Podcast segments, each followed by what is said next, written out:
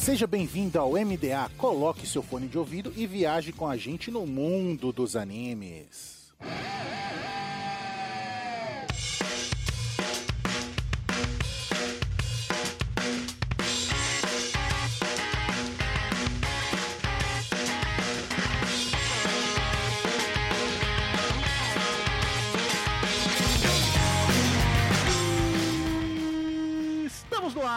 com o MDA. Seja navio pirata ou em uma nuvem voadora, viaje com a gente no mundo dos animes. E nessa semana, vamos viajar do céu ao inferno com Bleach.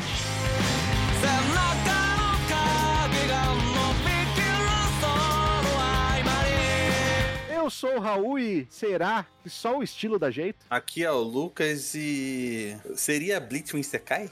Uma boa pergunta. Aqui é o Eru Marques e Bleach é um dos maiores clássicos da literatura mundial. Um dos maiores disecais da literatura mundial. Respeito, respeito. Isekai é bom, cara. Não, pô, pelo amor de Deus, isso aí eu também não caio, não. Ah, Isekai, pô. Isekai dos bons. Que situação, hein? Que papinho, hein? Pra essas e mais descobertas de Sekai após os e-mails.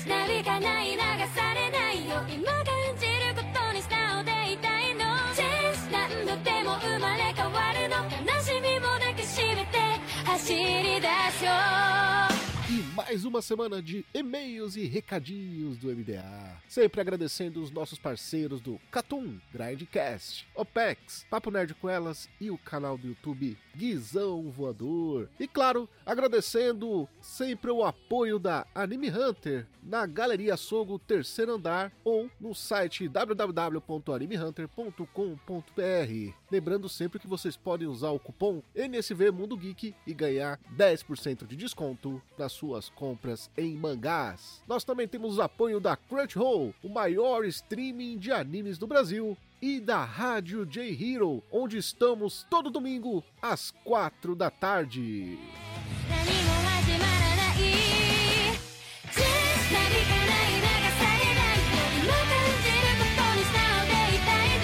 De volta dos e-mails para falar de Bleach, do segundo arco do Eco Mundo. Olha aí a parte 2 de Bleach. Do gênero ação, aventura, Battle Shonen e Isekai. Isekai é sempre importante. Agrega valor à obra. Vamos falar aqui de 201 episódios, mas não vamos falar de todos, graças a Deus, que é o arco do Ecomundo, que vai do episódio 110 ao arco 310, recheado do- de fillers no meio, que a gente não precisa falar, né? Que isso? A gente não vai se aprofundar em Bounce. Pode ser antes.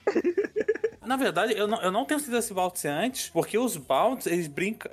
Assim, pelo que eu lembro, aparece o Ichigo virando capiroto lá. Tem até o capiroto lá, quadrúpede lá, que é o- a versão mais hard do Ichigo. A gente já tá perdendo muito mais tempo que o necessário com os baldes.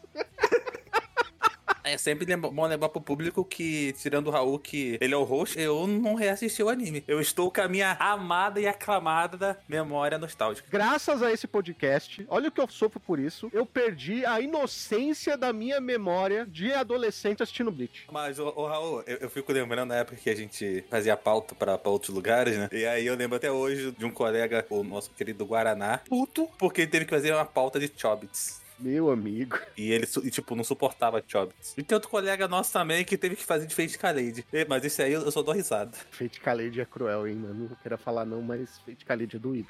Se você quer assistir esses arcos de Bleach, você pode encontrar no Brasil na Star Plus. Acho que é a primeira vez que a gente cita ela aqui, nesse podcast. Provavelmente. Dubladinho. Exatamente, com mais de 90 programas, eu acho que a primeira vez que a gente cita a Star Plus aí, que é o streaming da Disney, né? Do estúdio Pierrot, que é o estúdio de Naruto, Tokyo Ghoul, Yu Hakusho, entre outros. Com direção de Noriyuki Abe, ele é diretor, sabe de quê, ô Lucas? O nome não me é estranho, mas não lembro. É algum ICK importante? Boruto. Ih, rapaz. Dá pra ver já que o cara é brabo, hein? Já, já só trabalho brabo no currículo.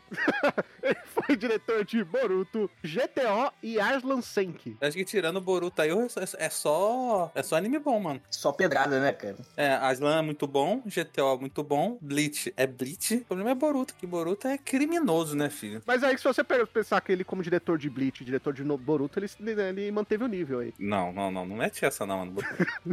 Se a gente estivesse falando, sei lá, de Fullbringer, eu poderia até questionar com você, falar assim, ok, você tem um, um ponto. Mas o Ecomundo tem um valor ali que, pô, muito bom, velho. A gente tá lidando aqui com um hater aqui de graça, cara.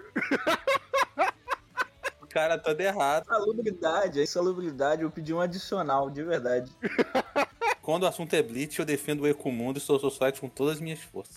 Esse anime foi dublado pela Macias Group e teve vários diretores, né? Porque como são muitos episódios foram divididos, foram o Orlando Vigiazzi, o Alex Miney, o Dado Monteiro e o Wallace Had. A fonte é um mangá shonen, né? Do nosso querido autor. Quem é o... Eru? Cubo, o maior de todos, o grande gênio. Exatamente. E também é autor de Burn the Witch, a maior obra dele, inclusive. A grande, grande obra inspirada em Harry Porra e a Bruxinha da Rabuda, aquela grande música da MC Marra. Ele conseguiu misturar Harry Potter e Bleach. Pô, cara, o que que ele não consegue misturar, né, cara? A gente vai ver no próprio ar. Não é ele que, que, que fez aquela música de Little do East que ele mandou a vara que raba? Ele mesmo, ele mesmo, grande MC Marra. Esse cara é brabo demais. E tá tocando, tá tocando. Não tá não, velho. Se eu tenho um poder, é, é- é de eu não colocar MC Marra no podcast. O cara é contra a MC Marra. Tá vendo, público? Não é a gente, não. É só o Lucas, hein? Não é que eu sou contra a MC Marra, a MC Marra não é, eu sou contra o conteúdo da música dele contra o público infanto-juvenil do podcast. Exatamente. Dois episódios atrás a gente tava gravando, falando sobre um mangá chamado My Balls. É verdade. Inclusive vai estar nos melhores momentos, com certeza. Ai, ai, valeu, Cris. Esperando pela parte 2. Eles conseguem, cara.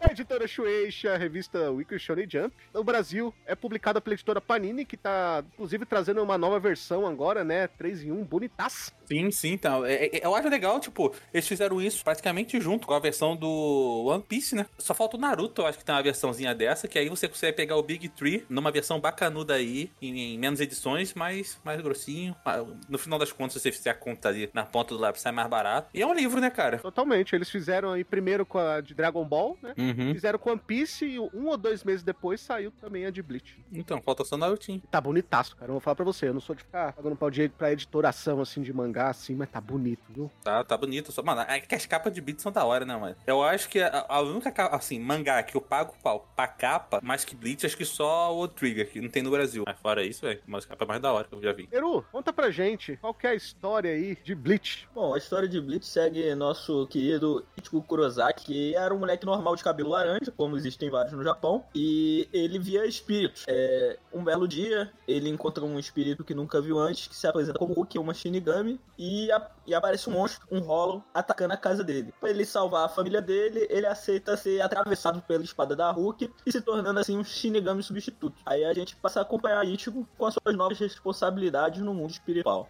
Exatamente. Lembrando que a gente tá falando de Wake Mundo, né? Então a gente aí passou de todo o arco da Soul Society, no qual o Ichigo foi lá, aprendeu a bancar e bateu no irmão da Hulk, meteu a porrada em todos os capitães que apareceu, tirando o o- o velho careca lá, o cara sempre faz o nome, mano. Yamamoto, Yamamoto. Ah, ele, ele bateu em careca, bateu no Zaraki, bateu, saiu batendo em todo mundo mesmo. Bateu em Ruivo, bateu no irmão da Hulk. E aí ele volta pro mundo dele como se nada acontecido. Só que no final da, da Soul Society a gente descobre que o Aizen tava mal comunado com alguns Hollows. E aí isso é abertura meio que para o Ecomundo, né? Que a gente descobre que existe um mundo ali de dos Hollows inteligentes, né? Que a gente acaba sabendo que são os espadas. Na real, tipo assim, isso é toda a ideia, vem lá do, do, do final de Soul Society. Mas o que dá o start mesmo para o Ecomundo é o sequestro da nossa princesa. Antes mesmo do, do sequestro, é, a gente tem aquela partezinha do, dos Vizard e também a, o Green Joe e seus capangas aparecendo no- na cidade de Karakura pra brigar com os Shinigamis que estão lá. É, que o Ichigo toma uma porrada. Exato, é a derrota do último pro, pro Green Joe. O que não faz sentido nenhum. Você começa a perceber que o autor, ele não, não, não está tanto sob o controle dele quando você faz isso. Porque não faz sentido nenhum ele ter a Bankai lá, sentar o cacete no Byakuya e ele tomar uma surra daquela Green Joe. Sim, até não faria sentido se também o, o, o, o próprio Byakuya sofre pra, pra ganhar de um, de um espada que é abaixo do Green Joe, que é mais fraco que o Green Joe. A gente lembrar mais à frente, o Bi- Byakuya ele vai lutar contra o espada número 8. Então, assim, o, o nível ele é variado, cara. Do 12 espadas em si, não, não qualquer arrancado dos espadas, que são os mais fortes que tem ali no Eco Mundo, com os capitães. E é o nível de força do Ichigo também, é o nível de um capitão na, naquela saga. É, só que dentro do próprio arco, os capitães eles crescem. O próprio Byakuya cresce durante o arco. Também a gente tem o, o Rialgo, né? Que é o capitão, o, o espada da ira lá, que ele, ele era o número 10. e Conforme ele vai ficando com raiva, ele vai ficando mais forte. Ele termina como número 0, como o mais poderoso, né? Tanto que ele tava dando um cacete em três caras lá ao mesmo tempo. Grande Yami, cara. Grande Yami, um dos melhores conceitos do mangá, cara. Essa, essa é fantástica. Eu vejo gente fumando até hoje de algo que é brilhante. O cara fica puto e fica mais forte e apaga uma tatuagem dele, pô. A tatuagem dele muda, é verdade. Mas eu vou ter que falar pra vocês. Grande parte, ali, eu acho que a grande consistência que a gente tem nesse arco é o que o Lucas falou mesmo. Porque o que acontece de personagem que toma cacete e depois de repente ganha do outro cara do nada, sabe? Fica mais forte do nada, não tem nenhuma explicação. Como o Eru gosta de dizer, é só pra ser maneiro e porque ele precisa ganhar pra história continuar. É um absurdo, cara. Acho que é muito questão também de concepção. Porque, por exemplo, se você é, é, for só pela concepção do personagem, design, presença e tudo mais, mano, tu bate de- o pé e diz que o Kyo é o mais foda ali. Não é, mano. O Kyo, sei lá, acho que é o quinto, quarto, sei lá, espada. Tipo, ele não é o mais forte. Ele é o quarto, ele é o quarto. Tem, lem- lembrar que também tem aquela minazinha que sai, né? Tem a versão Loli dela que vira amiga do, do Ichigo. A Nel. Então, tem a Nel. Então, tipo assim, tem uma galera ali que era porradeiro. Sim, sem falar que o mais forte lá, o, o Coyote, né? Que ele se junta com a Lilinette lá e ele fica mais forte, que a Lilinette começa a virar, tipo, os poderes do. eu Acho que eram lobos, né? Isso. Mas pra mim, sozinho ali, sozinho mesmo, o mais forte era o rei, né? O Baragan. Eu acho ele o mais da hora, os espadas, cara, na moral. Pô, desairado dele, né, cara? Desairado, só o caveirão flutuando. Porra, e o, e o poder dele era pica, pica. E tem, tem tudo a ver, né, cara? Ele é a morte, sabe? Ele é o, o deus do submundo, ele é a morte. Então, o poder dele é tudo que ele toca, vira pó. Ele tem um poder do, do vilão lá do Boku no Hero, Shigaraki. Por aí. Dizendo então que o pessoal de Boku no Hero lá copiou Bleach. Ah, o pessoal de Boku no Hero copiou muita gente, né? Vamos ser sinceros. É verdade. Pô, cara, eu, assim, eu entro mais nessa discussão de quem copiou o quê, que se vocês forem lá em catum.com.br, pode ver nosso podcast de Vagabond, onde a gente descobre que o Inoue copiou descaradamente Beat. Seria Musashi, na verdade, Kirisaki Ichigo. Cara, claramente, claramente, tá? Tem muita coisa ali que é igualzinha, cara, que é copiado. É, e você vê o fator de força, né? Porque Bleach, descaradamente, copiou Saint Seiya porque o, o arco da Soul Society é as 12 casas. Não é 12 casas. São os 12 capitães. É, exatamente. O, o fator da 12 casas é que eles têm que passar casa por casa e enfrentar todos os 12 Cavaleiros de Ouro. O Ichigo enfrenta dois capitães, o Ishi dá mais um, o resto nem enfrenta capitão. E, pô, quer comparar? Em Saint Seiya também teve cavaleiro que já tava do lado do- dos Cavaleiros de Bronze, teve cavaleiro que já morreu quando começou a luta. Só lutaram com metade dos Cavaleiros de Ouro ali também. Não, metade não, foi, foi mais que isso. E, pô, cara, tem a parada da sucessão. Eles tinham que derrotar todos. O objetivo ali do Ichigo era totalmente diferente, era só salvar. É só salvar Saori. Eu, não, pera. Desculpa, eu, eu me enganei. Mas vamos voltar lá pro início que é apresentado um novo conceito do arco, que são os Vizards, né? No começo a gente só descobre que tem uma associação secreta e descobre que o Ichigo também conseguiu colocar uma máscara na cara, então chama ele pra fazer parte da equipe, chega e aí, vem pra cá, tem bolo aqui e tudo mais. Só que o Ichigo não tá muito afim, porque o pessoal da Soul Society vira pra ele e fala, não, esses caras aí, mano, vixi, não entra nesse rolê não, que é moiado. É, é que é meio complicado, né? Porque a questão dos Vazardo era tudo um experimento, né? E se você olhar todo o bando dos Vazardo, 90% ali é- era tipo ex-membro da sua society. Um ex-capitão, um, um ex-tenente. Não, todos? Não, tinha gente que eles recrutaram por fora, não teve gente? Tipo o Ichigo foi recrutado depois, pô. Não, não, mas não, todos eram da sociedade. Eles iam chamar o Ichigo que era o primeiro de fora mesmo. É, eles tinham capitões, vice-capitões e a galera lá que eram os caras foda que era de fazer barreira, né?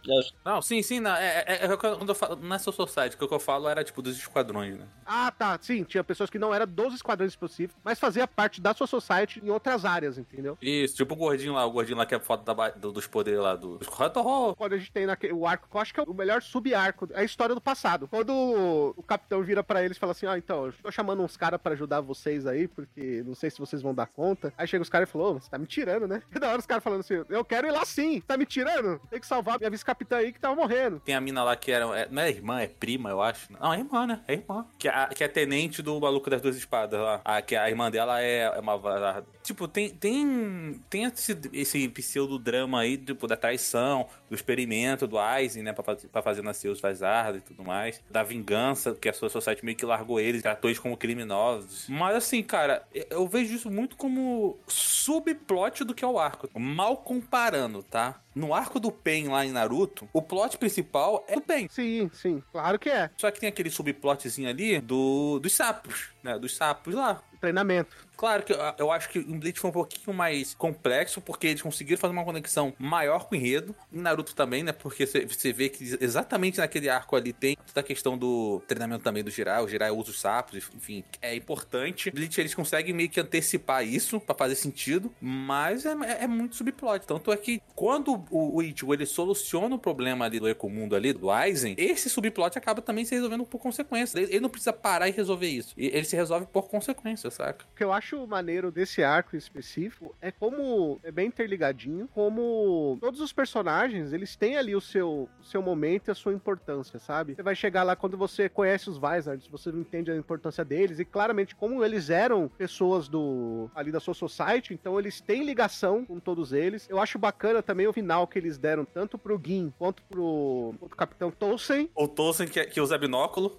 é sempre bom lembrar. É verdade. Quem não lembra desse meme do Tolkien do binóculo, ah, eu tenho muita pena dessa pessoa, velho, que não conhece esse meme, velho. Eu acho que devia estar na capa. Eu vou pôr, eu vou pôr. Se eu, lembrar, se eu lembrar, eu vou colocar o Tolkien no cantinho, assim, de binóculo. O, o torcer de binóculo é justamente a, a minha foto de apresentação lá na equipe do Catum, cara.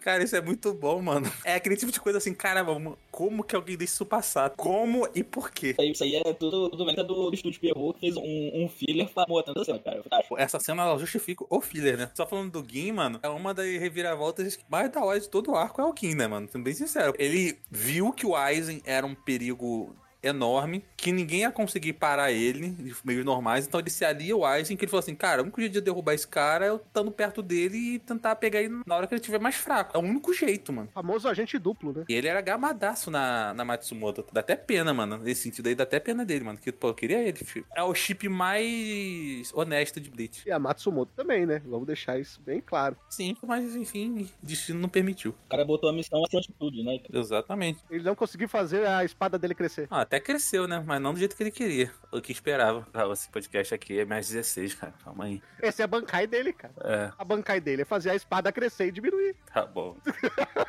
Ele é o único cara que a gente pode fazer essa piada, porque é verdade. Inclusive, ele treinando o Itigo foi maravilhoso. E o legal é que ele luta com o Itigo lá, e você vê claramente que ele só tá brigando, é, brincando com o Itigo, aí depois você entende que ele só quer ver se o Itigo realmente aguentar. Dá conta com a espada. Ele- Se ele ia dar conta do tranco, porque o Ice é muito mais forte que ele, né? Sim. Se ele desse conta dele, como é que ele ia lutar com o Ice? Eu acho isso muito legal. É, mas no fim das contas a gente viu que o Ichigo não deu conta, né? Porque o Ichigo ter, ter apelado pro Getsuga lá final lá e não deu conta. A luta final, Lucas, é claramente uma partida do Yu-Gi-Oh! Ah, minha- não, mas... Como assim partida do Yu-Gi-Oh! cara? Sabe por que que é uma partida do Yu-Gi-Oh? Eu vou explicar pra vocês. Porque eu fico mais forte, ah, eu tenho uma carta... É, é isso? Quase isso, né? não é? É porque, lembra que no episódio do Yu-Gi-Oh! lá no antigo Animistic, a gente falou que qual é o grande poder do Yu-Gi-Oh! O cara mais forte é o poder da retórica. É você chegar e falar assim, não, você vai lá e responde, quem tiver a melhor retórica ganha. A luta Ichigo e, e Aizen, no fim das contas, foi isso. Até o final. Porque foi o Ichigo falando, ó, cuidado, hein? Eu tenho o Getsuga, pensou o final. E o Aizen ficando mais forte. Aí o Ichigo fica, não, e ó, agora eu vou soltar, hein? Ó, é melhor você parar, porque senão vai ser uma coisa de louco. E o, e o Aizen ficando mais forte. Aí o Ichigo, ó, agora eu vou, hein? Não tô brincando, não. Ele fica uns cinco episódios só assim, não, agora eu vou soltar meu ataque, agora vai, agora vai. Aí o Aizen não desacreditou e no final era verdade mesmo. É bom que você percebe, assim, se você ver o episódio, você percebe que em todo momento o Ichigo tá sob controle. Porque o Ichigo, tipo assim, ele tá muito sereno, mano. Ele não tá com aquela cara de combate, tipo, quando ele tá com o Byakuya, com o Grinjo, ele faz aquela cara, tipo assim, vou enfrentar um cara. Ali, cara, ele tava sereno. Tanto é que tem, tem aquela cena que ele, ele vai buscar o, o Aizen na cidade, vai levar ele pra um lugar mais isolado. E aí, aí o, o Aizen fala: Quem é você pra me ma- ma- mandar em mim? Aí o Ichigo vem assim, segura ele pelo cangote, vem. Aquilo ali foi muito bom, mano. Aquilo ali foi um dos highlights que teve. E outro highlight que tem é, é tipo assim: o Aizen ele fala que ele não sente nenhum poder do Ichigo, né? Aí o Ichigo dá aquela balançada da bancai, a montanha cai. Aí ele fala assim: o poder dele tá tão acima quando, tipo, ele fala, ele explica, né, a situação. Que quando existe uma diferença muito grande de poder, você não sente o poder do cara. O cara que é muito mais fraco, ele não sente o poder do, do cara que é muito mais forte, porque senão os seus sensores ali que você tá sentindo o poder vai enlouquecer. Mas, mas- mas é- é- essa luta tem várias paradinhas legal. A única pena aí que as, as fangirls aí odiaram é o fato do Ichigo Moreno ter durado alguns minutos só. Eu vou falar uma coisa pra você, hein? Já vou deixar claro aqui no começo do episódio que o nome desse episódio vai ser Bleach, abre parênteses, Arco Eco Mundo, fecha parênteses, dois pontos, é hora do duelo. Na hora do duelo. Porque o vira o Yugimoto ali, inclusive na serenidade.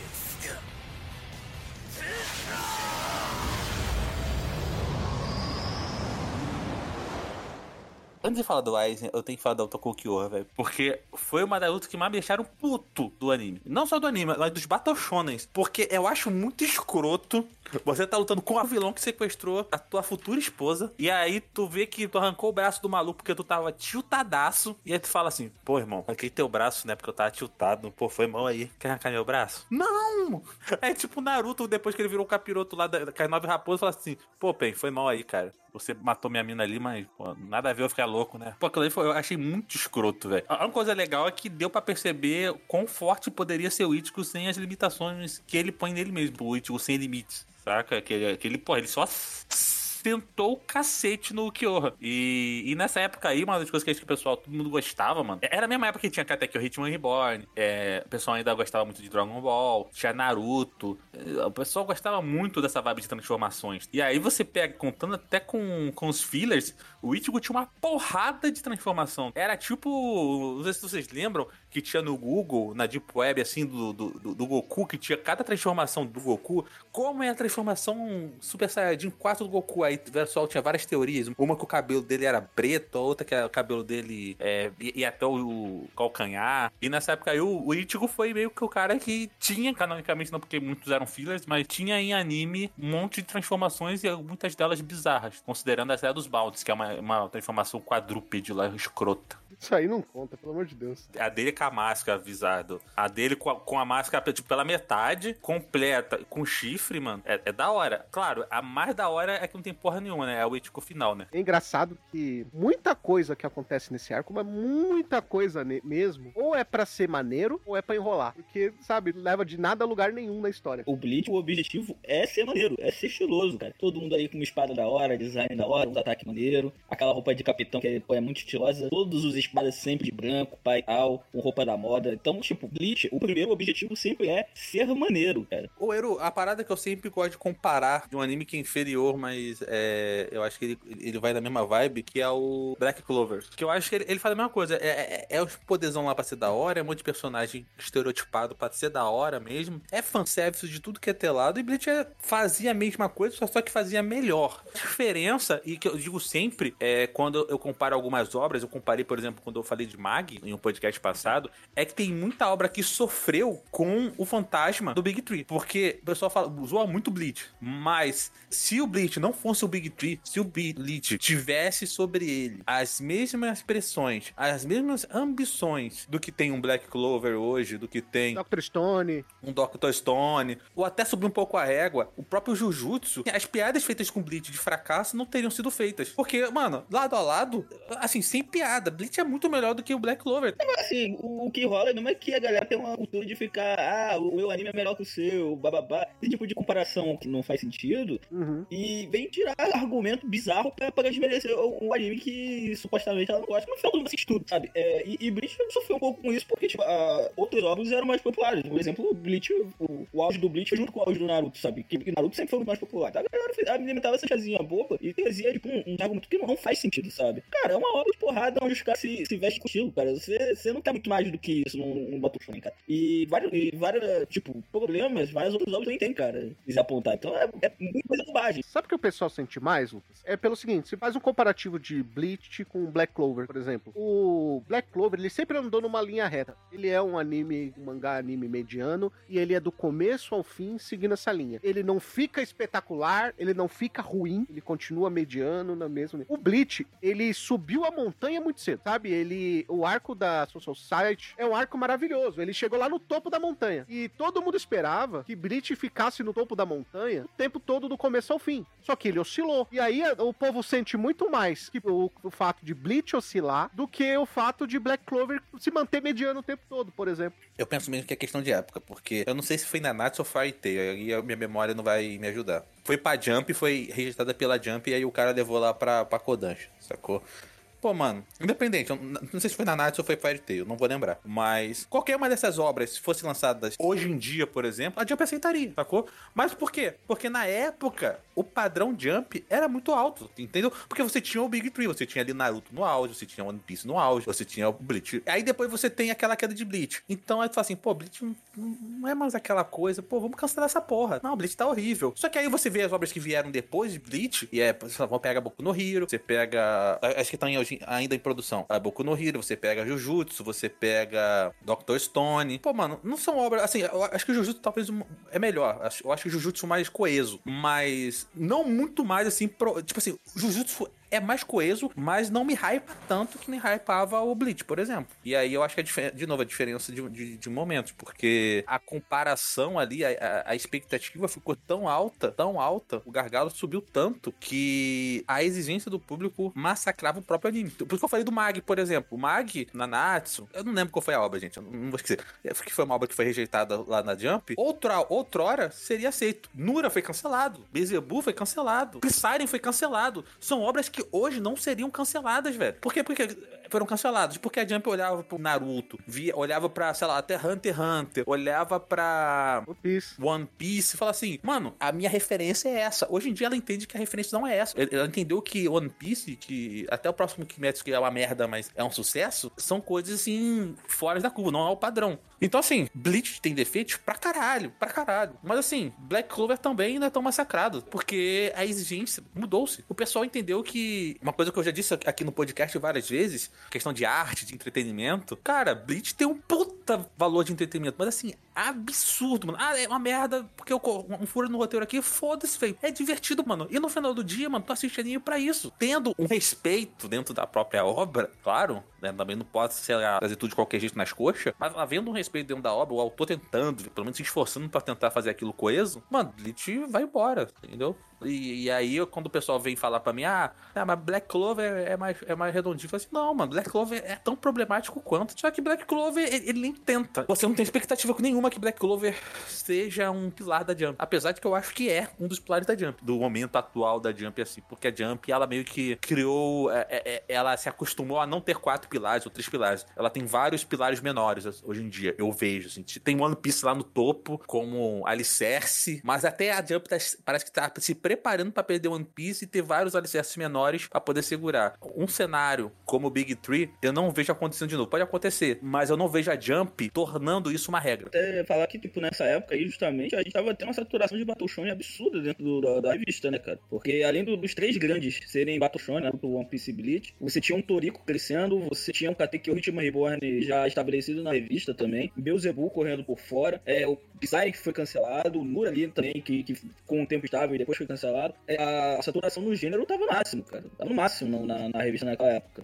E, e justamente esse tipo de saturação é, faz enriquecer justamente essa rixinha entre, entre, entre que, pô, a maioria das vezes é bobagem, sabe? É não saber apreciar várias obras ao mesmo tempo. O- Mas eu acho que o problema desse arco do Bleach não é o mangá. Ele não é um arco bom. Eu gosto do, desse arco. Eu li o mangá de Bleach. É, colecionei Bleach na época, inclusive, quando saiu aquela primeira versão da, da Panini, eu colecionei, eu li esse arco inteiro. Esse arco não é ruim, longe disso, ele é muito bom no mangá. Só que, assim, do mesmo jeito que a Toei estra- estragou muitos arcos de One Piece, você vê que o, o jeito que a Pierrot montou esse arco pra Bleach é muito parecido e estragou muita coisa igual. Porque, cara, eu odeio essa estrutura de que, pô, eu sei que o negócio é curto, porque assim, são. é, Bleach, esse, esse arco, ele tem 500 batalhas, só que 500 batalhas curtas que montam um arco longo. A Pierrot, ele queria fazer um anime longo, ele queria fazer que cada batalha fosse um espetáculo, aí ele montava aquele, aquela estrutura de você mostra um spoiler do melhor momento do episódio, aí vai uns 30 segundos, um minuto, aí depois você tem a abertura, que tem mais ou menos um minuto e meio, aí depois eles ficam 4 ou 5 minutos contando o episódio passado, aí depois você vai ter o, o, o episódio em si, o encerramento, que vai ter mais uns dois minutos, e mais um minuto e meio, de dois minutos, uma piadinha que eles colocavam no final. De episódio mesmo, cada episódio de Bleach,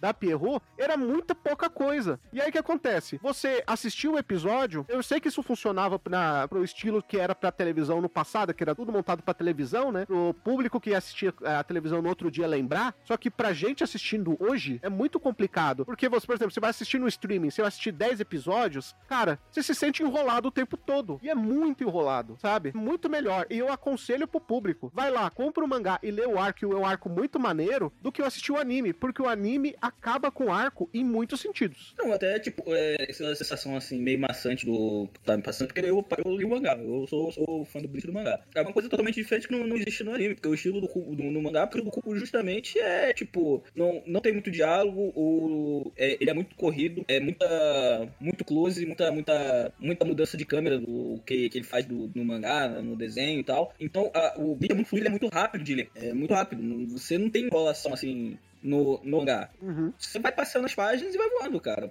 Você lê um, um volume de Bleach em poucos minutos, é muito rápido. O cubo não deixa você respirar, né? Porque se você parar pra pensar e tudo mais, talvez você possa achar um defeito. Então você vê no Bleach, mesmo no, no arco da Soul Society, até o final do arco do, do Ecomundo ali, é esse negócio, essa urgência de acontecer tudo, né? Eu não quero respirar, eu quero é bancar, cara. É isso. Tava conversando numa loja de, de um mangá que eu, que eu vou regularmente. E o pessoal tava falando sobre o Ragnarok lá, caramba, esqueci o nome. É. Record of Ragnarok. Isso, Shumatsu no Valkyrie, que lembrar o nome japonês, Shumatsu no Valkyrie. Que o pessoal fala que é um anime sobre uma- um torneio de artes marciais, né? É um, é um- é- é um anime sobre o, o torneio. E tipo assim, o pessoal tava assim, eu gosto dos torneios animes, na porradaria. Só que eu não, eu não quero ver anime do torneio, eu quero um anime com torneio, é diferente, sacou? E tipo assim, o Bleach, ele meio que te entrega nessa vibe. Você quer ver as lutas, mas não quer ver luta por luta, você quer ver as lutas por algum motivo. E o Bleach te entrega isso. Eu acho que 90% das pessoas que assistem Battle Shonen, ah, você assiste One Piece, você quer ver ali, descobrir a verdade, descobrir o que é One Piece, é óbvio que você quer, é óbvio. Só que vai falar que 90% do tempo tu quer ficar vendo sobre os poneglyphs? Porra nenhuma, tu quer ver o Luffy encher a cara de um Yoko. A verdade é essa. Quem fala assim, não, eu quero um episódio só falando sobre ah, os poneglyphs e sobre as, as, as sociedades perdidas. Mentira! Você quer saber? Você quer saber. Mas você quer ver um socão na cara de um terumbito ali. Você quer ver uma porrada entre dois supernova. É isso que te move. O enredo é te, dá curiosidade de ir lá assistir e continuar assistindo. Mas o que te dá satisfação nos episódios, aquela coisa que te deixa arrepiado e fala assim, assistir One Piece, é isso. Pô, assistir Bleach. É Bankai, mano. É que o Eru falou, pô, chegar lá ver o Ichigo mandar um Bankai, mano. Pô, mano, quando eu era adolescente, mano, eu ficava aqui no meu quarto gritando Bankai. Que isso aí não tem preço, irmão. Isso aí não tem preço. Quem vai assistir Battle Shonen, quem vai ler Battle Shonen, ele não quer ver um diálogo filosófico, né? Ele não quer isso, cara. Ele quer ver porrada e frase de efeito. E Bleach tem isso. Sim, você é lento até pra cair, filho. O adolescente que não pensou por uma semana inteira nessa frase tá maluco. Pô, quando o, o- o moleque que não ficou doidinho o arco inteiro esperando o Ichigo sentar o Grindion na porrada, na vingança ali, na, no, no comeback ali, o cara enlouqueceu, cara.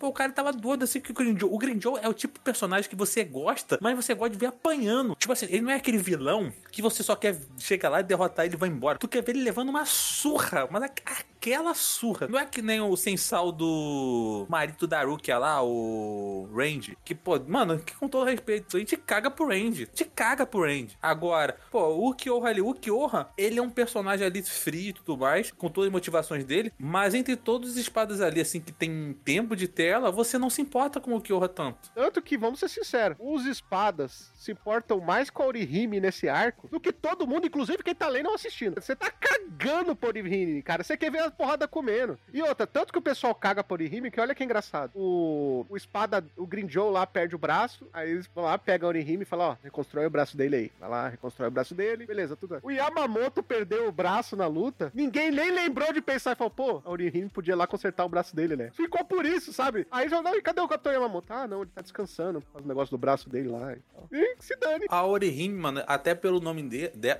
até pelo nome dela, ela acaba se tornando a princesa em perigo mesmo. Ser aquela personagem que vai ser, ah, Kurosaki-kan. Pô, mano, eu lembro de assistir um anime chamado Kiseiju, Parasite, que o nome do moleque era Shinichi Izumi. E aí, toda vez que a minazinha, que era o par romântico dele no anime, encontrava com ela, mano, sem sacanagem, todo episódio que ela encontrava ele, ela falava assim, você está bem, Izumi-kun? To- Só tipo assim, com aquela cara de preocupada, assim, tipo assim, tá alguma coisa acontecendo com esse moleque. Só que ela não fazia mais nada. Ela vinha, fazia esse diálogo e ia embora. Fala, não, não, não, tô, tô, tô, tô suave. Morreu minha mãe ali, mas eu tô, tô de boa. E era só limitou. E a, a Orihime, ela me passa muito essa vibe, assim. Aquela, aquela personagem que só tá ali pra sofrer, mano. E fica tendo pena e terem pena dela durante o anime. Eu acho que até por isso que o pessoal ficou um pouco chateado pela escolha do Cubo de ter terminado a, a história com a, com a Orihime do, do que com a Rukia, como casal do, do Ichigo ali. Porque a, a Rukia era muito mais ponta firme, né? Até porque todo mundo sabe que o Range tinha que se fuder sozinho, né? Mas não vou entrar nesse aspecto. A Hulk também teve um momento Princesa Perigo é, esperando ser resgatada. Só que a Hulk tá muito mais conflito ali no, no papel dela, né, da sua society, do que a Orihime no Macomundo, né? A, a Orihime tava literalmente esperando, sabe? Não, não, tinha muita uma interação de, de conflito, alguma coisa interessante acontecendo no dela, no Macomundo, ao contrário da Hulk. A Hulk teve papos muito loucos durante o, o, a sua society, cara. Por exemplo,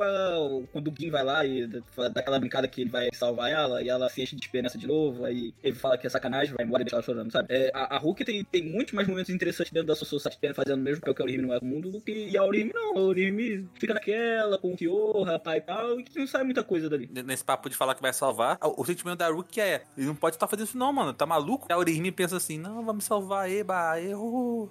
Tanto que o eu fica chamando ela de Ona, Ona, Ona, sei que lá, Ona. Até o. O, a- o próprio Kyo, ele não entende a. Eles tentam dar uma importância, assim, que é, que é um porte, mas eles estão dando uma importância muito grande da relação do Kyo com a Orihime, que chega a ser nojento. Não, pô, eu gosto porque dá naquela maravilhosa página, uma das, das históricas páginas, uma das mais históricas páginas da história dos mangás, que é o The Heart, cara. Aquela página fantástica, que é basicamente só uma página em branco escrito The Heart. Muito bom. E o Kubo teve muito trabalho pra fazer. A que ele teve mais trabalho pra fazer foi a luta do, do Kyoraku com espada número 1, sabe? Do Coyote lá? É, do, é, porque, tipo, assim, eu não quero lutar, você também não, vamos ficar aqui trocando ideia. Depende, se tivesse um outro contexto, a gente ia estar tomando um saquê e foda-se o mundo. Era isso que eu queria ver, pô. Os caras tudo lutando lá, eles, ah, mano, mó preguiça. E depois ele resolve a luta na brincadeira, né? É, porque a Bankai do, do Corinthians é uma brincadeira, né? É que esse arco, sei lá, velho, esse arco ele desperta sentimentos muito mistos em mim. Porque, por exemplo, aquelas lutas lá do laboratório lá, tem uma luta lá que é cheia de. de- que é feita tipo num laboratório lá, que também é, é, é estranho.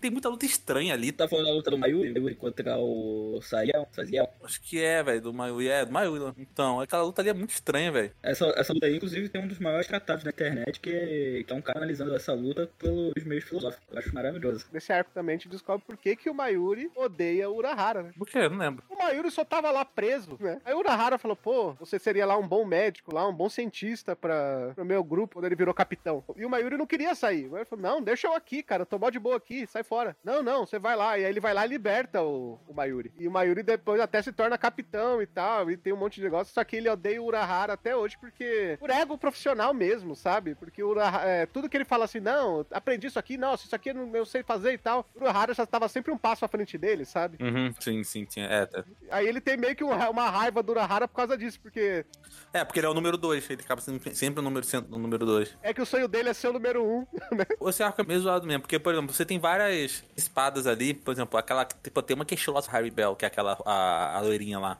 que ela, tipo assim, que o, ela usa o capu até no alto, por causa da boca dela. É o mesmo problema, o, o arco do Ecomundo e a forma como o Bleach foi construído, ele acaba indo pro mesmo caminho, pro mesmo problema do Boku no Hero, que é tanto personagem, tanto do lado A quanto no lado B, e existe um esforço do autor de tentar dar o mínimo de atenção para esses personagens enquanto. Isso que é, impo- é- é bom lembrar. Enquanto o plot principal tá em andamento. Porque assim, tem anime. É, por exemplo, One Piece. One Piece tem o, o bando lá do, dos Mugiwara. É um bando grande. Sacou? É um bando grande. Pô, são 10 personagens. Só que, pô, o Oda ele não para assim, não. Eu vou dar uma luta pra cada personagem ao mesmo fucking time, de mesma importância. O Oda ele não faz isso. Porque não dá, filho. Então ele afasta todos. Ele, é, geralmente o que ele faz? Ele, dá uma, ele faz uma galera ficar junta.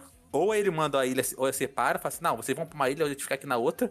Mas mesmo assim, geralmente ele dá atenção pra uma luta em específico. Por exemplo, lá em Dressrosa, quando, enquanto tava tendo a luta do Ichigo, do, Ichigo, do, do Luffy contra o, o do Flamengo lá, a luta era essa, dava. Ah, falava, falava um pouquinho das outras lutas, mas a luta era essa, irmão. Tanto é que a maioria das lutas ele tentou resolver antes, pra quando fosse nessa luta principal, tá o foco nessa. E, e mesmo antes, quando tava as outras lutas lá do Coliseu e tudo mais assim, as lutas eram mais mitigadas. E o Bleach, nesse arco, são muitas espadas, são 10 espadas. Você tem o Gin, você tem o Aizen, tudo bem que o Aizen tá lá fazendo aquele, o- a macumbaria dele lá, mas tá lá, tem, tem lá o Aizen. Aí do lado dos heróis, vocês têm o os capitães, vocês têm o Vizardo, depois, aparecendo. Você tem os, os Fullbringer, que, na, na época a gente não sabia que era os Fullbringer, né, que é a turma do Ichigo. E você tem o Ichigo, o grupo Ichigo, né, que é o, o grupo Ichigo é o Fullbringerzinho lá, né, e o, o, o Ichigo tem a Urahara e tudo mais. É muito personagem caindo na porrada ao mesmo tempo, velho. É muito personagem caindo na porrada ao mesmo tempo. E sabe onde você sente mais isso? Hum, Na parte do, da falsa Karakura, sabe?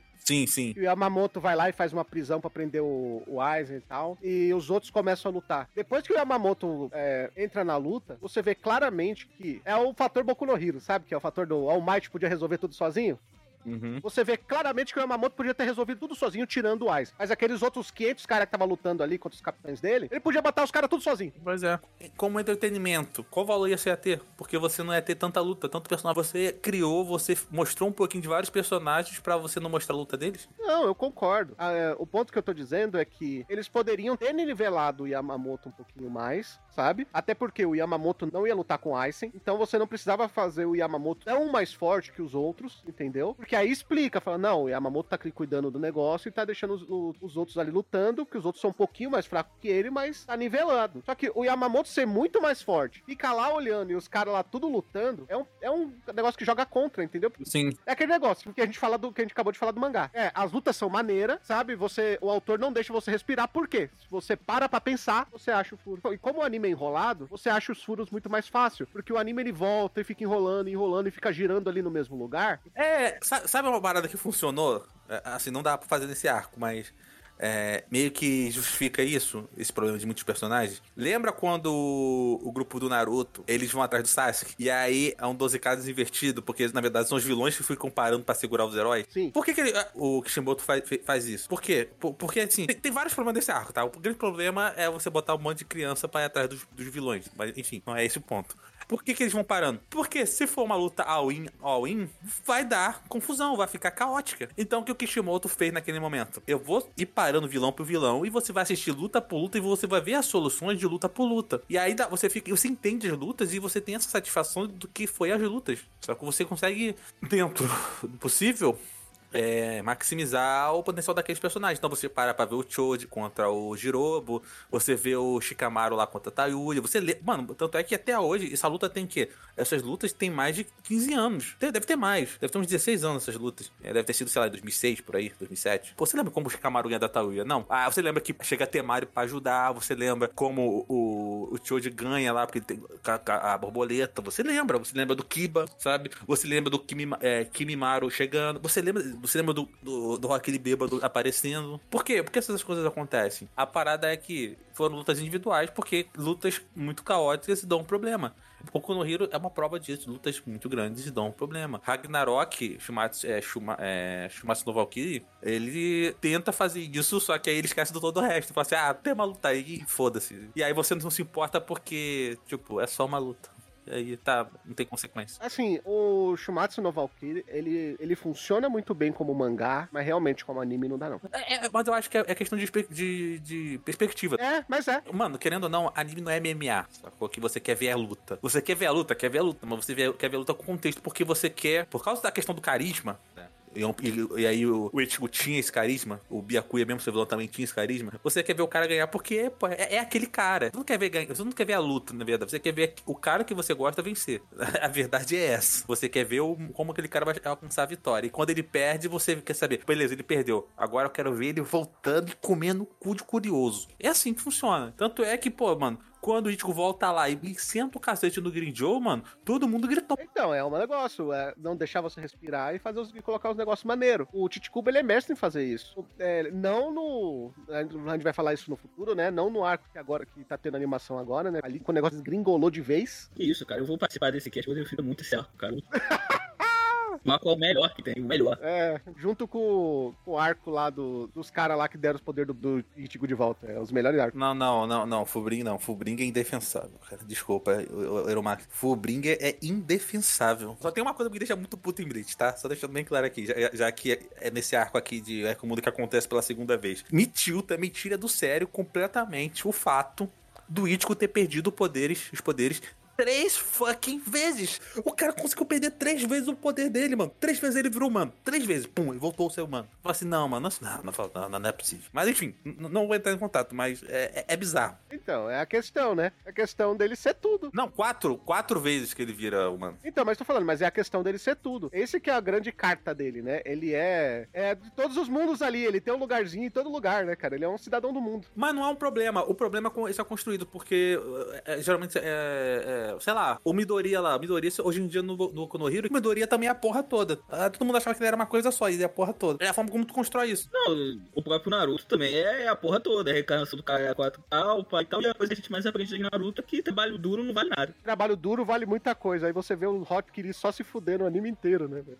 Vamos pegar, sei lá, o plot principal do, do que move o, o Aizen. O Aizen, ele quer desenvolver aquela porra daquele olho lá, que eu esqueci o nome lá, o Ombigoko, sei lá, o Unigoko, que é a porrazinha do, do- do- da pedrinha lá, que ele põe na, na testa dele lá, que o poder dele vai desenvolvendo e vai virar tipo uma entidade lá. Foi por isso que ele fez tudo que ele fez. Só que o Aizen já era forte. O, o Aizen, ele precisava daquilo? Precisava. Precisava, porque ele precisava pra rasgar o tecido do, da Soul Society e chegar no rei da Soul Society, que ele queria matar o rei da Soul Society e destruir a porra toda. É isso que ele queria. Mas ele não poderia fazer isso sozinho, isso é explicado no anime. O que, que acontece? Que foi explicado que há 200 anos atrás aquela pedra tinha sido criada e não sei o que, e aquela pedra tem o poder de você rasgar o, o espaço-tempo e chegar ali onde os, os reis ali do, da Soul Society vivem, né? Pra você, você só consegue chegar lá dessa forma ou autorização dos reis da Soul Society. Ele precisava dessa pedra, pra, ele precisava dominar essa pedra pra ele conseguir rasgar esse tecido e ele chega lá e assassinar os reis da Soul Society. Tanto que quando ele, ter- quando ele conversa com o Ichigo no final da luta, quando ele já tá quase morrendo, ele falou: ah, mas por que que você fez isso? Ele falou, assim, ele falou assim: você tá protegendo as pessoas erradas, sabe? Você tá protegendo as pessoas que estão abusando do mundo e não sei o quê. Ele tá falando ali do rei da, da Soul Society, né? É, ele é o reaça. Ele é,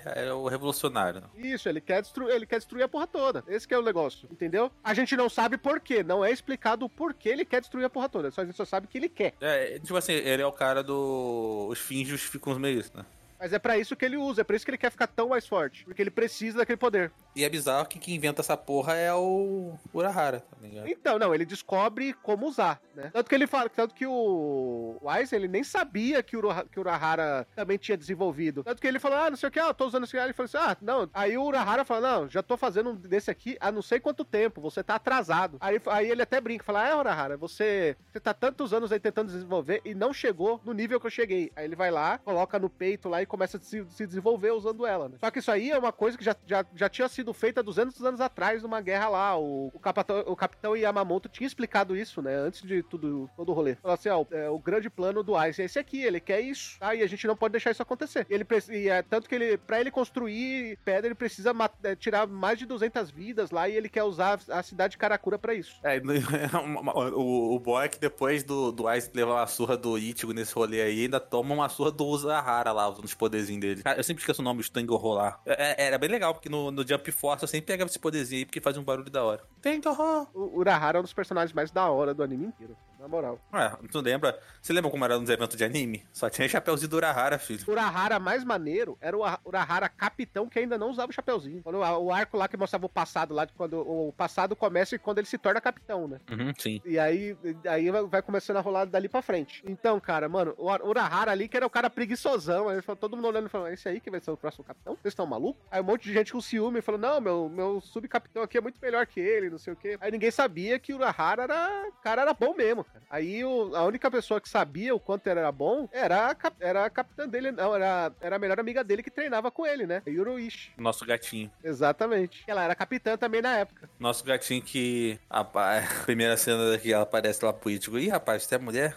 Ela é a única que escapou da So- Society sem ser Vizard, né? Porque ela escapou pra salvar o Urahara, né? Ele fica, ele fica sendo culpado de tudo isso sem ser. O Aizen consegue botar na- nas costas dele a culpa de- do pessoal virar o Vizard, né? Acha que é os experimentos dele. Ele, como ele fica culpado, ele tem que fugir. Ele é expulso e tem que fugir. Aí a Yuruishi vai lá e defende ele e vai junto. Assim, questão do Vizard ali, eu- eu- como eu falei, eu acho que é muito subplot. Eu realmente acho que é subplot pra tudo que é. Mas eu gosto. Só que. Não, eu também gosto, também gosto, que dá um, um tomzinho dramático pra, aqueles, pra alguns personagens, principalmente aquele episódio lá que aparece eles sendo transformados à força lá, aquilo ali é bem, bem, bem tenso, sacou? Mas. E aí eu acho que é a diferença pra Soul Society, que é a progressão mais palpável do que, do, do, do que tá acontecendo. Principalmente do Ichigo, sabe? Do, do- dos poderes dos personagens. Lá em Soul Society, você tinha o grupo do Ichigo, que aí era o Orihime, o Ishida, o, o nosso amigo é, o Shed, nosso amigo Alpha. Tinha lá o, o, o maluco lá que era irmão da mina peituda, que, que invadia a cidade lá. E só. É cinco cavaleiros de bronze contra 12 capitões, né? Eu acho que eu vi isso lugar. É, mas fora isso, tipo assim, a Orihime, zero à esquerda. Esse arco era que nem golfinho. Subia, fazia uma graça e sumia. O Shed, idem.